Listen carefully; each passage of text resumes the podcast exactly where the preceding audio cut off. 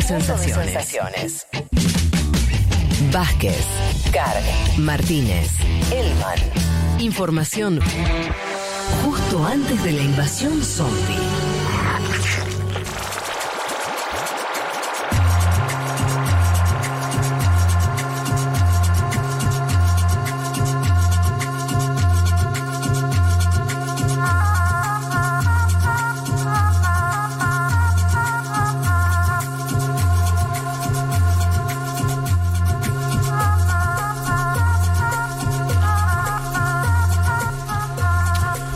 Bueno, aquí estamos de vuelta. Eh, dijimos de, de arrancar eh, en Brasil y lo que estuvo pasando estos días con. Eso, con el lanzamiento. ¿Cómo está Gerardo Almin, de eh? Lula.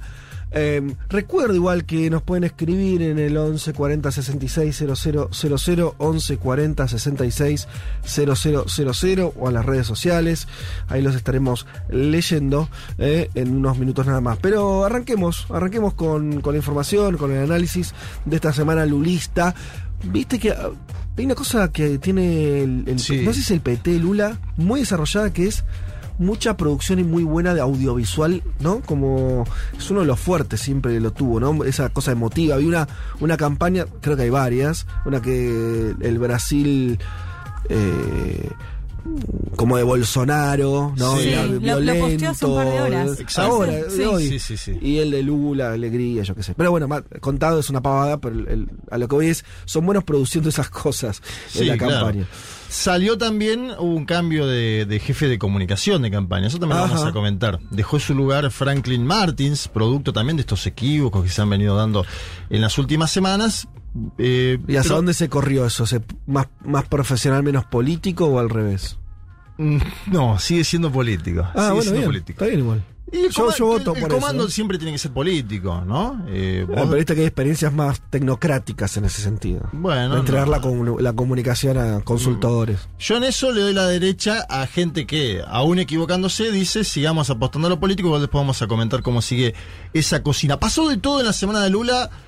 Algo comentamos el día viernes en Seguro. La Lula estuvo en la tapa de Time, lo cual para él a nivel prestigio internacional es importante. En Brasil, te diría que fue muy cuestionada la tapa de Lula, pero no por ser Lula tapa, sino por las declaraciones en torno a Ucrania, ¿no? Eh, En, en Brasil y fuera de Brasil también, porque desde acá eran todos los títulos en relación a lo que había hecho Ucrania. Bueno, exacto, y, y poco, pero viste que acá Letis, al menos un sector puso Lula tapa de Time. Vos veías a los tres principales diarios de Brasil el día posterior, eh, es decir, el jueves, y ninguno puso en tapa que Lula había sido tapa, lo cual es una noticia de primer eh, nivel. En el medio estuvo este guiño, ¿no? De Star Wars, de Luke Skywalker, eh, o mejor dicho, el actor que interpreta a Luke Skywalker.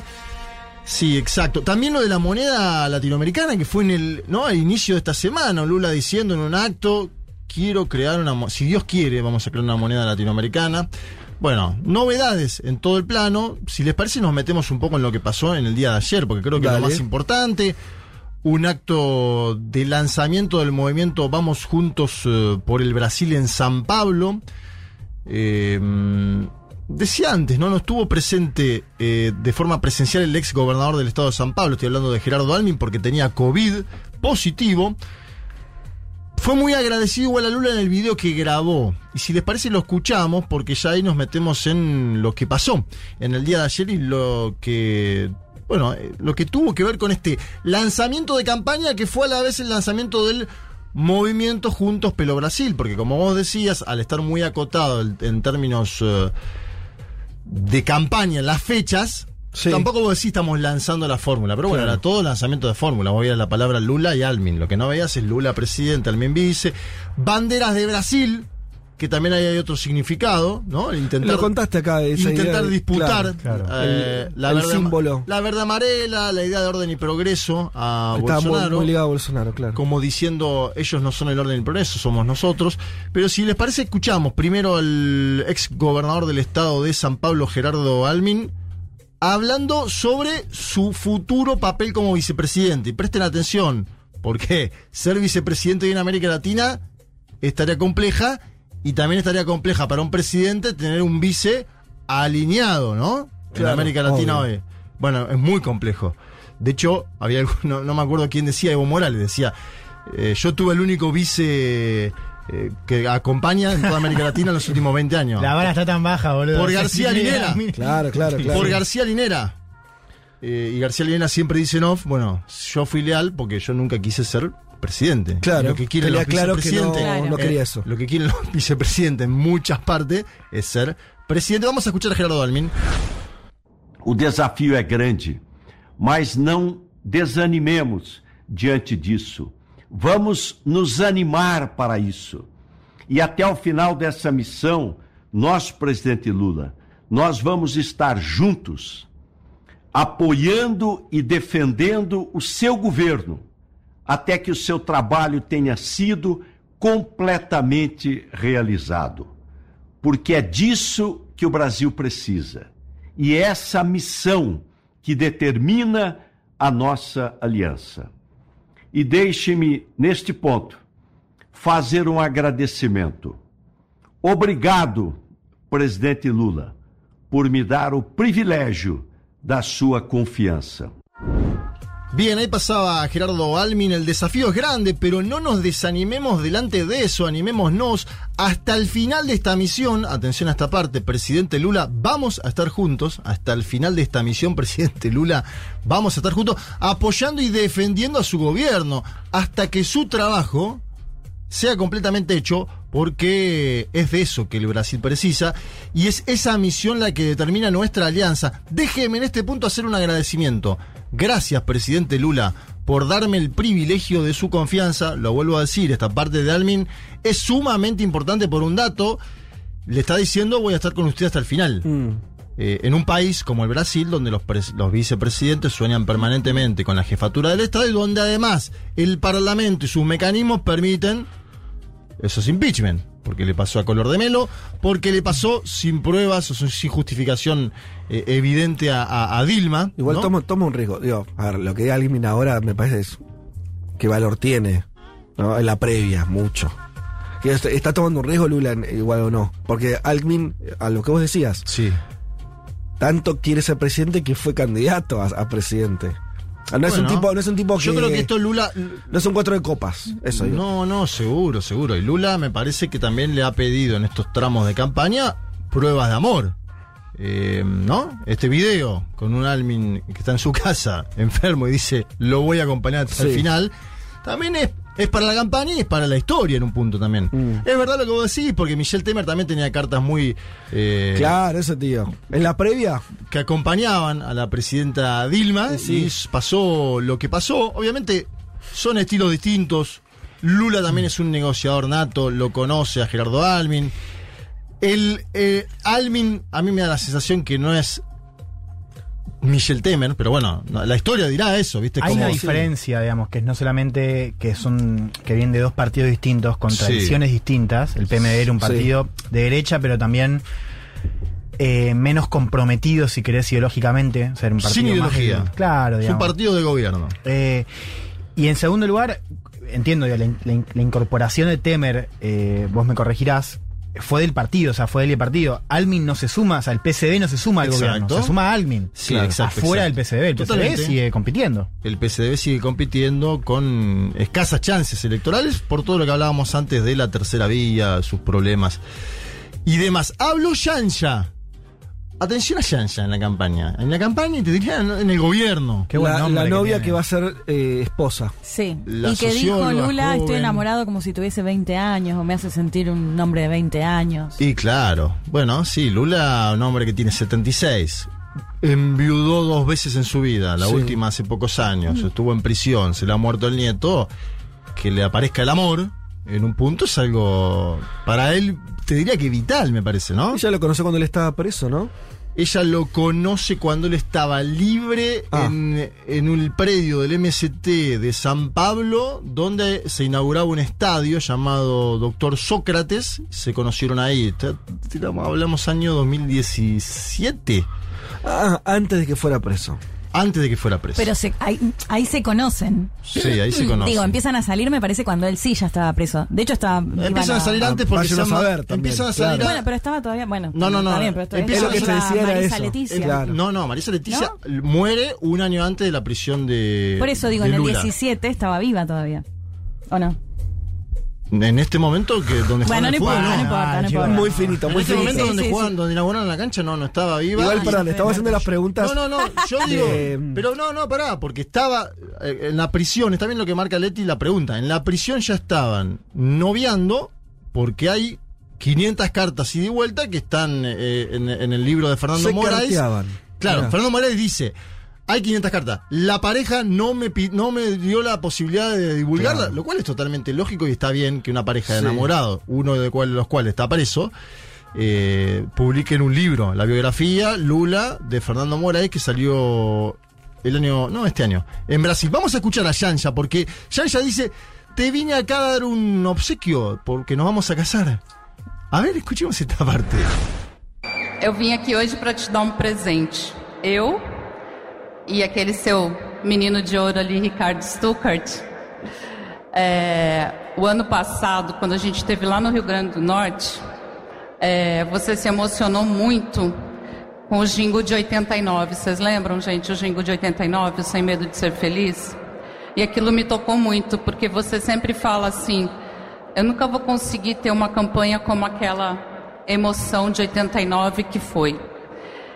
E eu fiquei com aquilo na cabeça e conversando com o Stucker, eu falei: eu acho que a gente tem tudo para em 2022 ter essa emoção, porque o que está no nosso coração é esperança. Bueno, traducimos a la socióloga Yanja, pareja de Luis Ignacio Lula Silva. Vine acá para darte un presente. Yo y aquel, tu menino de oro, Ricardo Stucker. Stucker es el fotógrafo.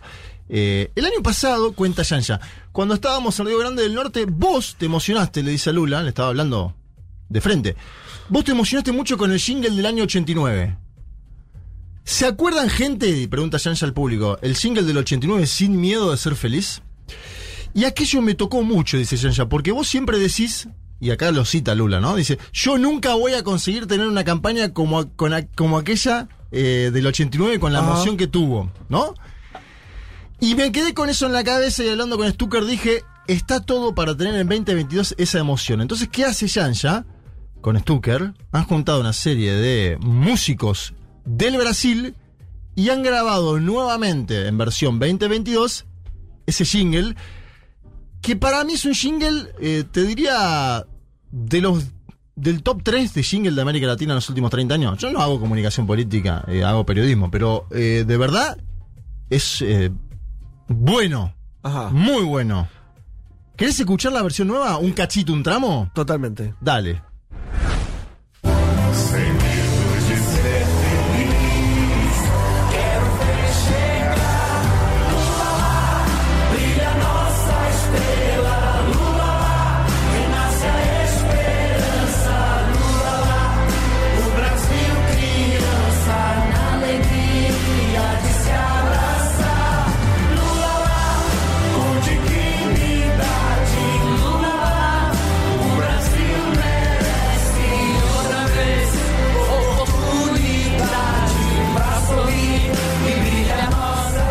Está, Lula brilla una estrella, jingle Cumple, del te digo, te digo lo que me 89. parece, cumple el, el requisito cultural de esta época, que es la nostalgia. Ustedes vieron que los consumos culturales que nos, de ahora son todos nostálgicos. Sí. Todas las series remiten a los años 70, a los Sí. 80, a tal cosa, ¿viste? Como son- Sí, y todos los discursos de los grandes líderes, qué bien la pasábamos en el, que era Sí. aquel año, ¿se acuerdan cuando cobrábamos un salario mínimo alto en dólares, no? Estamos en una era de la nostalgia, así La que nostalgia. va el jingle con esa. Sí, esa total. cosa. Vamos al discurso de Lula, porque Dale. decía yo antes y me parece que acá hay que poner un punto, una atención. Es diferente a los discursos usuales de este hombre que es un, diría, de los tres mejores oradores vivos de América Latina. No sé, ahí yo te anoto personalmente a Cristina Kirchner y no sé si hay mucho más. De gente que pueda hablar sin leer, sin teleprompter, que pueda dar un discurso de dos horas. Lula es uno, Mujica puede ser otro. Las y los oyentes me dirán cuáles son sus favoritos. Lula leyó ayer el 90% del tiempo. Yo me ponía, estaba pensando y hablaba con gente que estaba en el acto. ¿sí? Primero eso te pincha el acto, lógicamente, porque vos, Claro. un tipo orador de masa como Lula, que sabe cómo manejar los tiempos, que te lo pincha porque vos lees, y leer es otra Sí, cosa, no, es lo mismo. escuchar Un, un discurso que lo están leyendo eh, la baja tremendamente. Sí, y otra cosa puede ser el que lee y tiene un teleprompter. Lula no usa el teleprompter. El teleprompter, explicamos para si los oyentes, son dos pantallitas a los costados donde vos lees y no parece que vos lees. Sí. Pero cuando vos tenés los papeles, sos un hombre Sí. de 76 años leyendo papeles, es más evidente. Los mejores tramos fueron en los cuales Lula dijo, acá no voy a leer, y Bien. siguió y se mandó. Fueron buenos. ¿Y cuándo se lee? Se lee en asunción de mandato, se lee en alocuciones ante el Parlamento, no se lee en lanzamiento de campaña. Bueno, ese es el otro. ¿Por qué leyó Lula? Claro.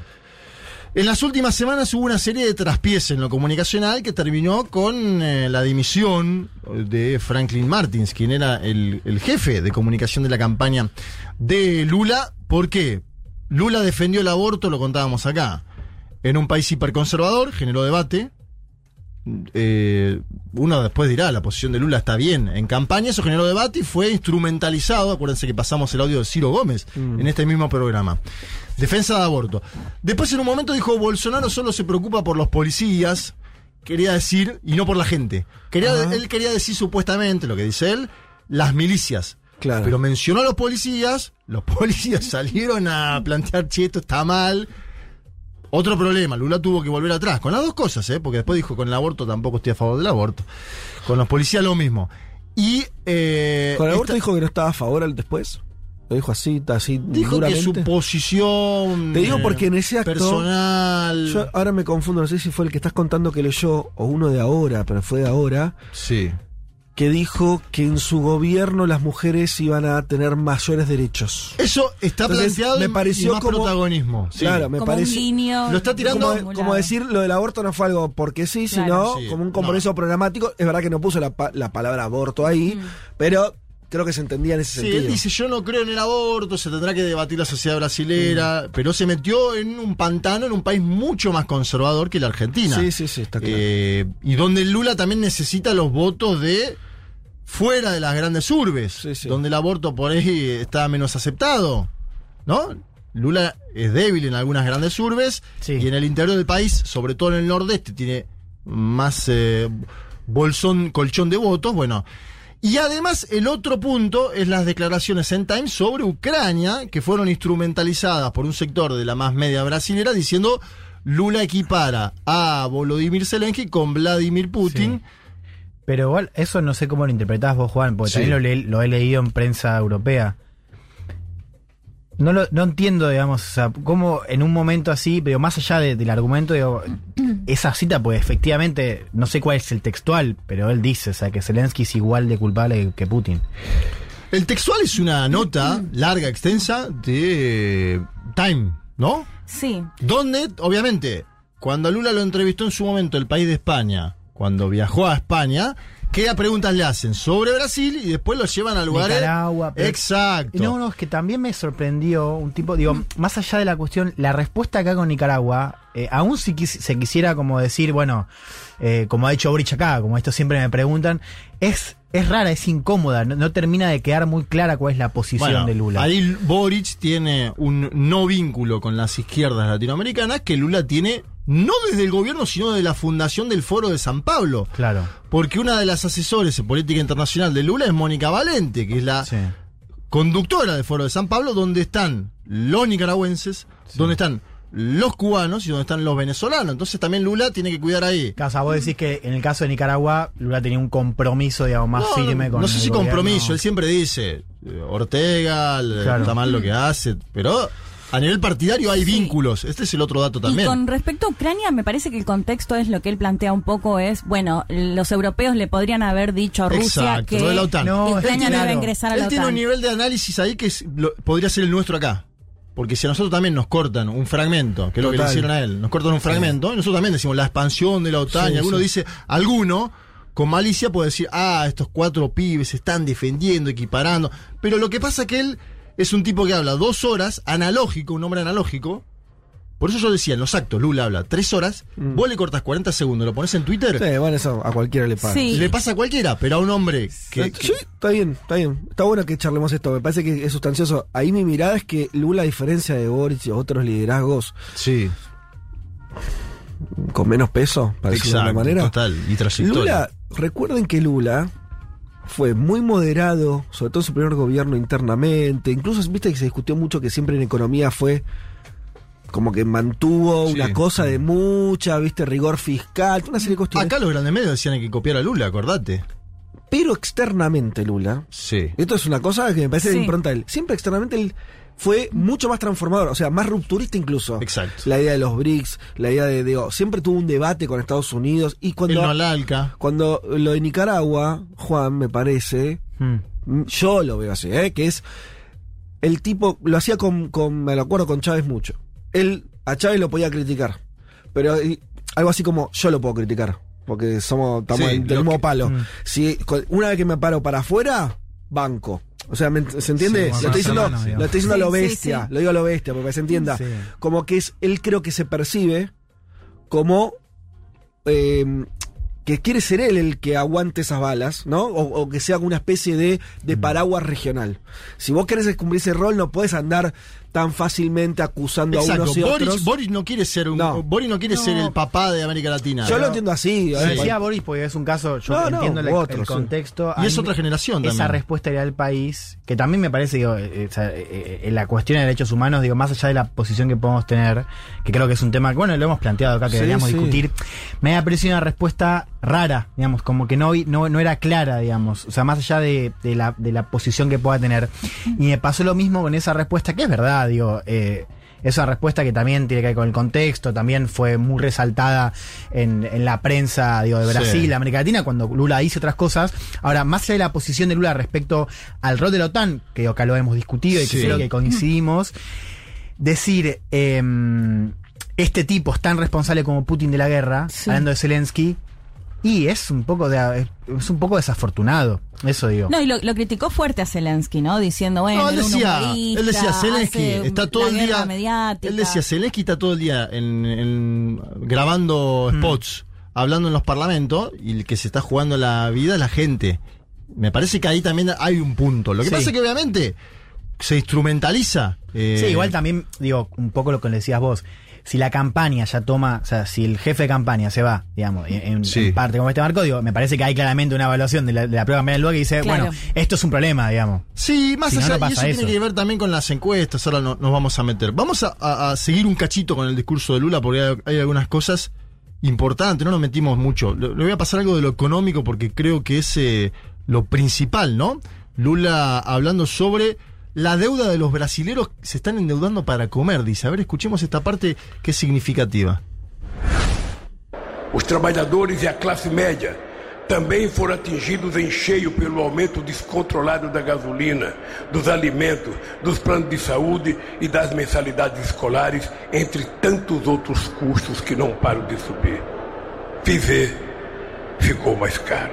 O resultado é que praticamente 77,7% das famílias está endividada. Grande parte dessa dívida dessas famílias está se endividando não para pagar a viagem de férias com os filhos, ou a reforma da casa própria, ou a compra de uma televisão ou de uma geladeira. Eles estão se endividando para comer. Ou seja, o Brasil voltou a um passado sombrio que havia superado. Bien, a ver esta parte porque tiene que ver con el salario mínimo, con las condiciones de trabajo. Esto me parece que no solo es Brasil, sino es eh, latinoamericano este esquema. Él dice, los trabajadores y la clase media también sufrieron el aumento descontrolado de la gasolina, de los alimentos, de las prepagas y de los colegios, entre tantas otras cosas que no paran de subir. Vivir se hizo más caro. Dice, 77% de las familias, este es un dato de los últimos días en Brasil, 77% de las familias está endeudada, a mayor o menor nivel. Y él dice, gran parte de esas familias están endeudando no para pagar el viaje de vacaciones con los hijos, o las obras en la casa propia, o la compra de una televisión, o una heladera, que es lo que pasaba cuando estaba él, alega Lula. Se están endeudando para comer, Brasil volvió a un pasado sombrío que había superado.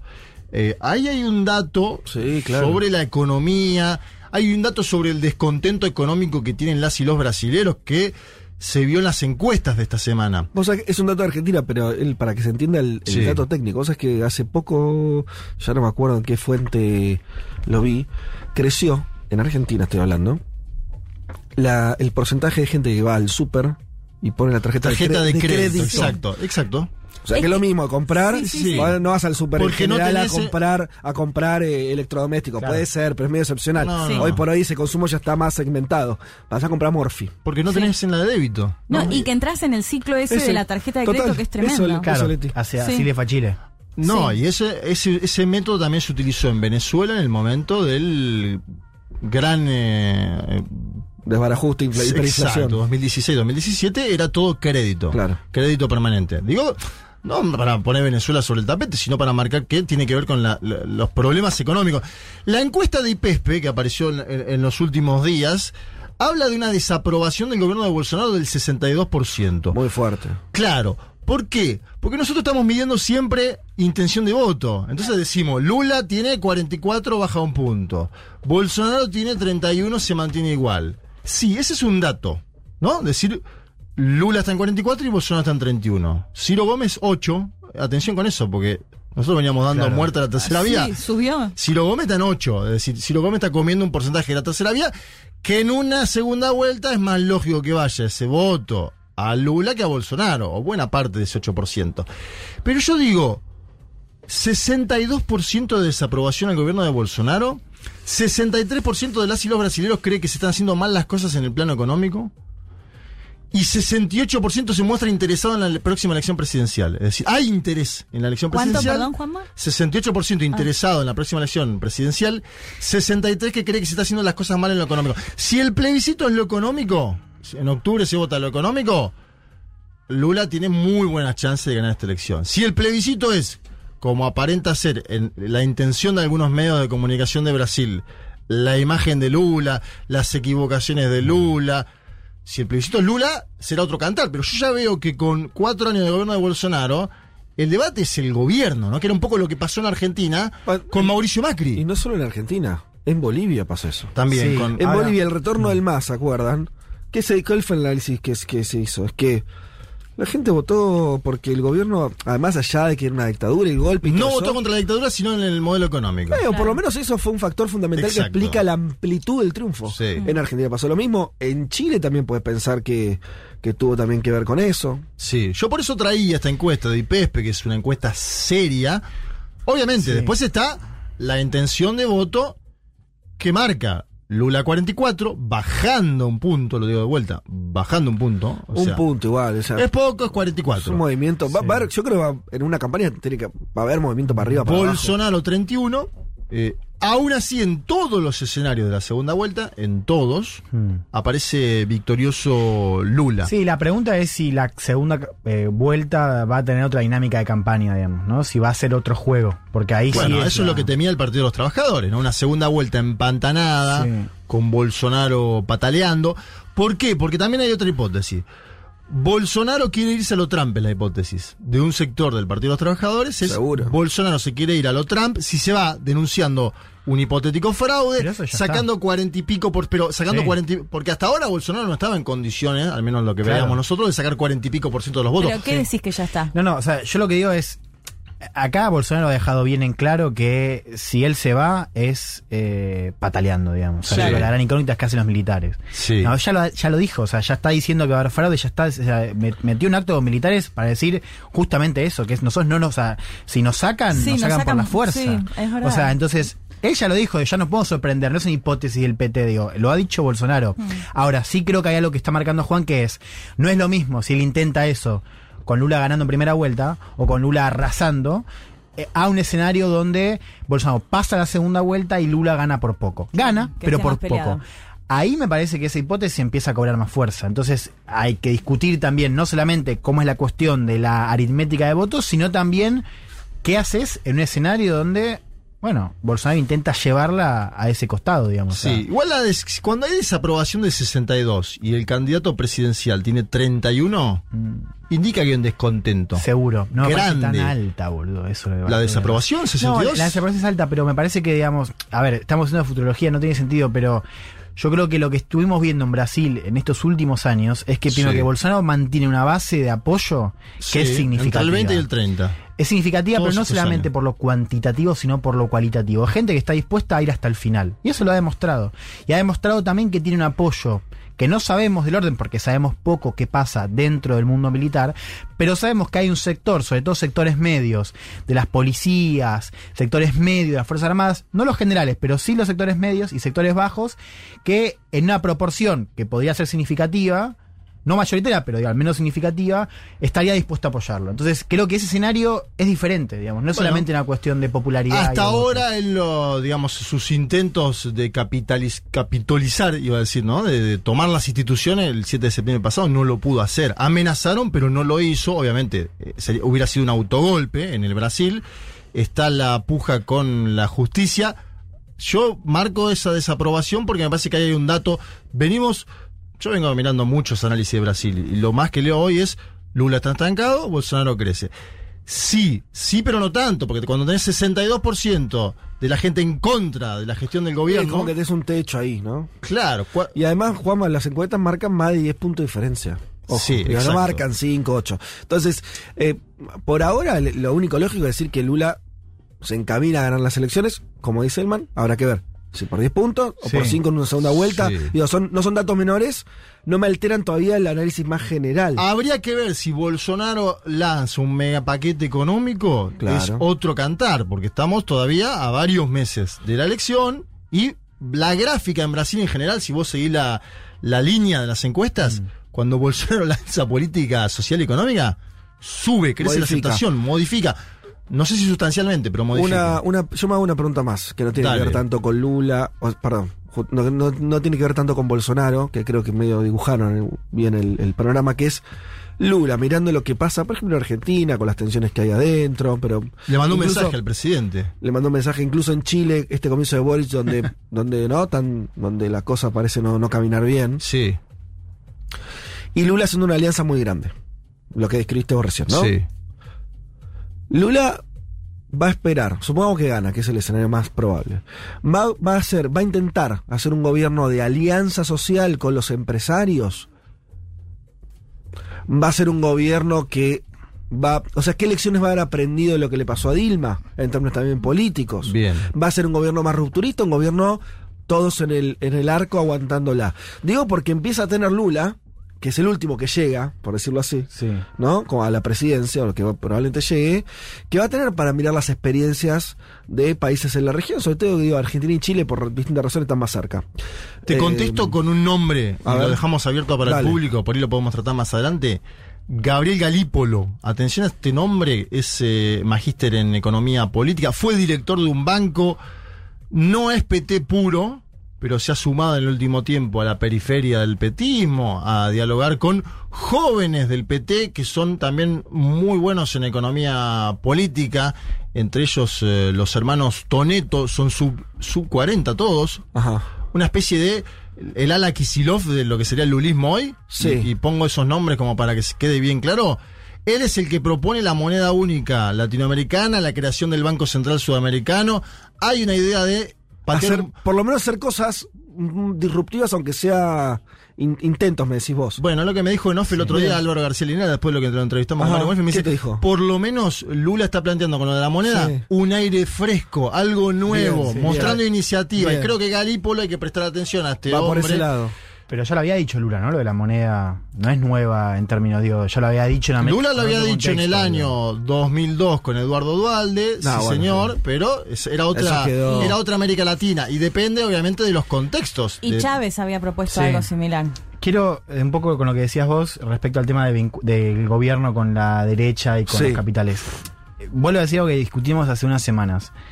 La derecha en Brasil no es Gerardo Alvin. No, claro. No, no, seguro. La derecha en Brasil ha cambiado de tal manera. Digo, para mí es muy importante ver cómo se vincula Lula con la elite, digo, qué sé yo, digo, para poner lo que No, se eso- eso me refiero, ¿eh? Te- claro, poderes, yo creo que sí, eso es sí. importante. Ahora, yo digo otra cosa, digo que el poder en Brasil también, la derecha hoy en Brasil, y pensando en Bolsonaro, es, es los sectores evangélicos radicalizados, son Sí. los militares de ultraderecha, Sí. son los tipos del agronegocio que están con metralletas y seguridad privada sacando a los eh, entre MST. comillas, los claro, ¿Al los- MST? claro que dicen Que el MST apoya a Lula. Porque eso también. Lula, fíjate lo. Pero vos lo- que decís, Juan, perdón, para no extendernos tanto en ir a la siguiente, Sí. vos decís, ojo que hay una derecha que está mucho más corrida en Brasil. Exacto. Ah, pero eso seguro. Yo, Sí, yo igual, claro. está bien. Pero eso Pero también eso es poder, porque uno, uno Ah, dice, seguro, bueno, sí. porque digo, digo, hay que pensar cómo hace el no me cambia mi, de- mi pregunta, ¿eh? Pues, Que existe la ultraderecha y es muy fuerte en Brasil, seguro. El tema es Sí. vos, vos como, desde la izquierda, ¿cómo gobernás? Gobernás pensando en una alianza, en, si querés, a- al al Alberto, decir, bueno, vamos a, no vamos a tensionar mucho y Sí, vamos a, pero- bueno, hasta ahora eso no viene saliendo bien. No, y no Eh, podés- el no viene MST, saliendo mirá, bien, el, MS ¿sabes? el MST, que son los que, digo, los que pelean contra los, los grandes popes del agronegocio, el MST de Brasil, que Sí. encima apoya a Lula con Almin, que ayer estuvo ahí presente, tiene la teoría de que el nuevo gobierno de Lula, el primer gobierno fue win-win, ganaban todos, ganaban Sí. las clases populares y los empresarios. Sí. Que ahora No tenés, sea que, luz, luz. tenés que elegir alguno, no, Sí. no, tenés que elegir alguno de los dos. Claro. Y por eso dice, va a ser un gobierno que va a tener que polarizar más. Ha- Bueno, Vamos a ver. Hay que ver si va O para sea, vos tenés sectores, digo, eh, empresarios con los que te puedes sentar a, a charlar, como Mm. decís vos, bueno, alianza, pero digo que hay sectores que tienen poder, que no quieren hablar, que tienen una metralleta en la mano. Total. Eso digo, está todo mucho más Bueno, corrido. en Argentina sí. pasa lo mismo también. En, Bras- en Estados Yo Unidos no- pasó lo Brasil. mismo. O sea, entiendo que decís, pero... La- lo- lo- los empresarios de Yao Yao. Digo, Sí, sí, se el te foro, sientan en una mesa, no te Total, negocian nada. Digo, estamos en el escenario. Es verdad que Brasil es, si querés, Sí. más extremo. Pero quiero decir, a, a grandes rasgos, todos nos corrimos muy a la derecha. Sí. Po- Eso. Por ahí los Sí. Yao Yao no te muestran una metralleta, te sacan una escopetita, pero es verdad, No, en Brasil pero- es un poco Sí. más heavy. Bueno, hemos discutido, nos hemos informado y le hemos dedicado. Y me más- quedaron hasta audio de Lula diciendo que se va a casar, pero no importa, porque lo vamos, ¿sabes qué? Vamos a cubrir el casamiento cuando sea. Ahí, Ahí está. va. Bueno, eh, ya volvemos.